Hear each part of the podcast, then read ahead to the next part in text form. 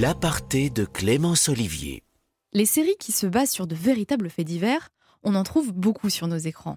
Je pense à American Crime Story, The Act, Unbelievable, mais aussi à New York Unité Spéciale. Fin 2011, la série qui raconte les enquêtes d'une unité de la police de New York spécialisée dans les crimes sexuels s'inspirait d'une affaire retentissante dans le monde et en France particulièrement. Dans le système judiciaire, les crimes sexuels sont considérés comme particulièrement monstrueux. À New York, les inspecteurs qui enquêtent sur ces crimes sont membres d'une unité d'élite appelée Unité spéciale pour les victimes. Voici leurs histoires. Le premier épisode de la saison 13 s'ouvre dans un hôtel de New York. Un homme, la cinquantaine, en costume cravate, sort d'une chambre. Dans le couloir, une femme de chambre, une femme noire, s'effondre en pleurs. Elle affirme qu'elle vient d'être agressée sexuellement. Son agresseur présumé s'appelle Roberto Di Stasio. Il est italien, secrétaire général du Conseil économique mondial, et il nie en bloc les accusations dont il fait l'objet.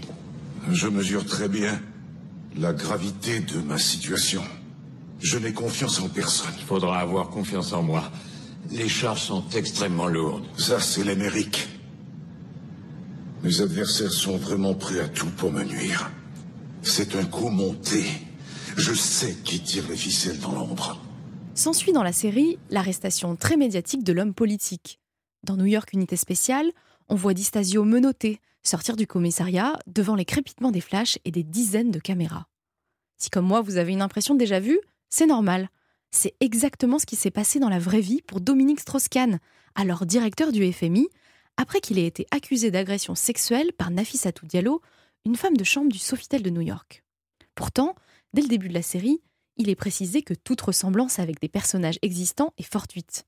Mais les similitudes se multiplient. Dans la série comme dans la vie, l'épouse de l'homme politique lui apporte un soutien sans faille. L'avocat de Distasio ressemble beaucoup à l'original, Ben Brafman. Et comme dans la réalité, la parole de la femme de chambre est également mise en doute. On la soupçonne d'avoir agi pour l'argent. Je croyais qu'on avait interrogé la victime?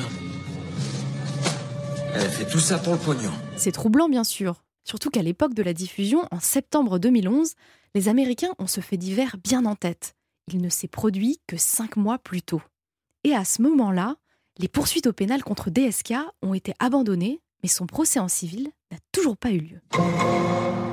La pratique peut être dérangeante, mais elle n'est en rien nouvelle. Adapter un fait divers récent est même devenu une marque de fabrique de la série lancée en 99.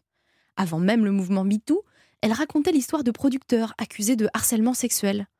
En saison 15, une intrigue s'inspirait également d'une affaire qui avait enflammé l'Amérique, la mort de Trayvon Martin, un jeune ado noir, tué par un homme blanc membre d'un groupe de surveillance de son quartier.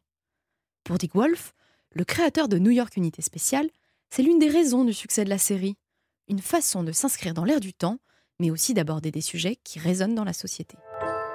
New York Unité Spéciale, c'est une série en 22 saisons, 484 épisodes. Certains sont disponibles sur TF1 et en replay sur MyTF1. Et pour en savoir plus sur les séries True Crime, rendez-vous demain avec Eva Rock pour un épisode dans lequel il sera question de The Serpent, Mind Hunter ou encore de Laetitia.